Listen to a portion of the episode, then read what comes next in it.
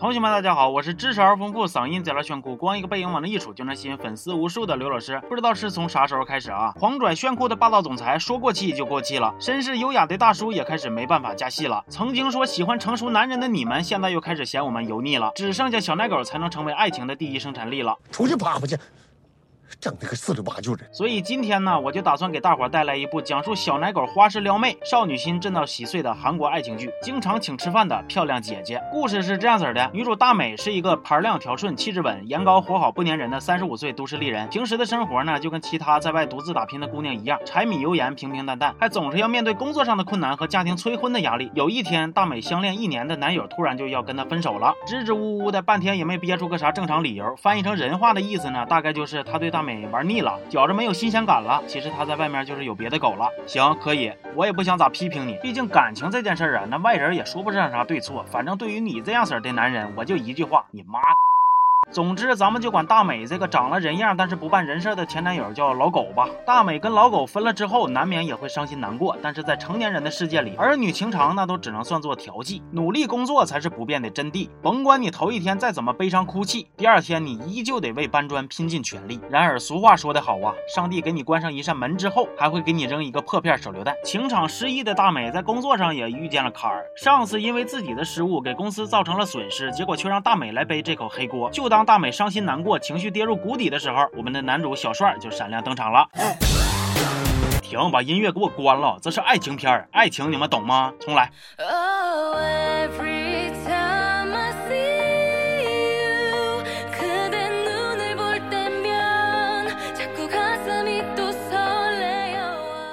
小帅其实是大美最好闺蜜的亲弟弟，几个人从小就青梅竹马，一起撒尿和泥儿。因为大美自己也有一个弟弟，而且他弟跟小帅还是好哥们儿，所以大美瞅见小帅那就跟瞅小鸡崽子似的，啥乱码七糟的想法都没有。不过因为小帅之前去国外工作了好几年，大家也挺长时间没见过面了。于是这次重逢之后呢，大美惊喜的发现，原本记忆中那只毫无威胁的小奶狗，现在居然还有点来电了。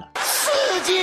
总之，这俩人的关系啊，就开始每天越走越近。小帅有事没事呢，就各种约大美吃饭。外加俩人还在一个办公楼上班，所以动不动来个偶遇啊，搭个讪，也就成了基本操作了。不过该咋说是咋说呀，人家小帅虽然年纪小，但是架不住套路深呐，各种小心机、小手段，咔咔给你捂着起来，那叫一个轻车熟路、顺理成章啊。像啥装成男友帮大美解围呀，下雨买伞只买一把并肩回家呀，给大美画画对她的盛世美颜赞不绝口啊。剩下其他的啥温柔体贴、撒娇卖萌、细致粘人、活泼可爱呀，那就是小奶狗的基本标配了。而大美在这种热情却不油腻、猛烈而不突兀的勾引、呃挑、呃，反正就是那个意思，你们懂得的攻势之下，最终成功缴械投降，坠入爱河。于是接下来的大部分剧情呢，那就是俩人甜甜蜜蜜大撒狗粮的时间了。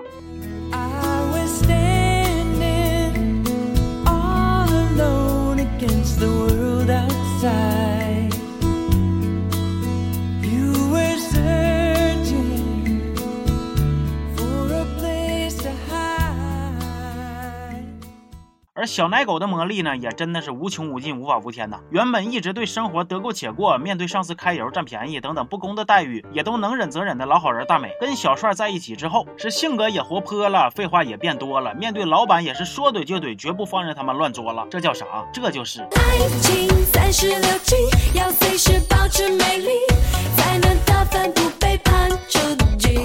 虐狗的时间总是特别快，又到时间说拜拜。虽然这俩人看似就是一对普通的青年男女，但大美还是要顾及好闺蜜和自己亲弟弟的感受。再加上大美的老妈比较势利眼，肯定是看不上家庭混乱、从小就跟姐姐相依为命的小帅。更何况还有前男友老狗，见天的出来搅局捣乱，这又是送花又是发裸照的，甚至还精虫上脑想强暴我们大美。哎呦我去了，老狗啊老狗，你能不能好好当个人了？出轨的是你，说没新鲜感的也是你，怎么的呀？现在看人家有了第二春，而且还春意盎然，鸟语花。香的，你就又嫉妒的刺挠了。而且呢，他们俩人的这种在禁忌边缘疯狂试探的地下情，也确实没能持续太久。先是因为他们在餐厅里亲亲，结果就被同事发现了，该让你俩非得公共场所秀恩爱，长点心吧。不过好在呢，同事是站在支持的立场的。接着又因为大美跟老狗再次发生冲突，情急之下，大美就当着弟弟的面承认了跟小帅的男女朋友的关系。弟弟当场就懵逼了，啥意思啊，老铁呀？我把你当亲兄弟，结果你居然一直把我当小舅子呀？玩而老狗这个死变态呀，因为不甘心，所以一直纠缠不休。他私底下约见了大美他爸，把大美跟小帅谈恋爱的事儿呢给抖了出去了。虽然他爸心里也确实有点不好受，但还是为了女儿一顿 QW 压，将老狗疯狂反杀。可以的，老哥，解气。就当大美和小帅都觉着事情好像没法再隐瞒下去了，打算跟身边的人摊牌的时候，好闺蜜偶然的看到了小帅的速写本，发现里边都是大美的画像，于是非常震惊和愤怒。至于后来到底咋样了，我也不知道，因为我暂时也就看到第八集。这部经常请吃饭的漂亮姐姐呢？无论是在情节发展还是感情铺垫上，都没啥起伏，好像有点是过于平淡了。但也正是因为这份平淡呢，才让人看完倍感真实和暖心。毕竟对于很多人来说呀，也许早就厌倦了啥惊心动魄、波澜壮阔，就想这样安静的吃点狗粮，挺好。坊间传闻说这部剧的原型呢，正是韩国的双宋夫妇。如果是真的呢，那确实是很甜很甜了。总之呢，这部剧算是完全满足了广大小奶狗爱好者们的少女心。不过男同学们看完也别轻易尝试，毕竟套套路到底管不管用？前提还得是看脸。好了，今天就说到这儿吧。我是刘老师，咱们下期见。好。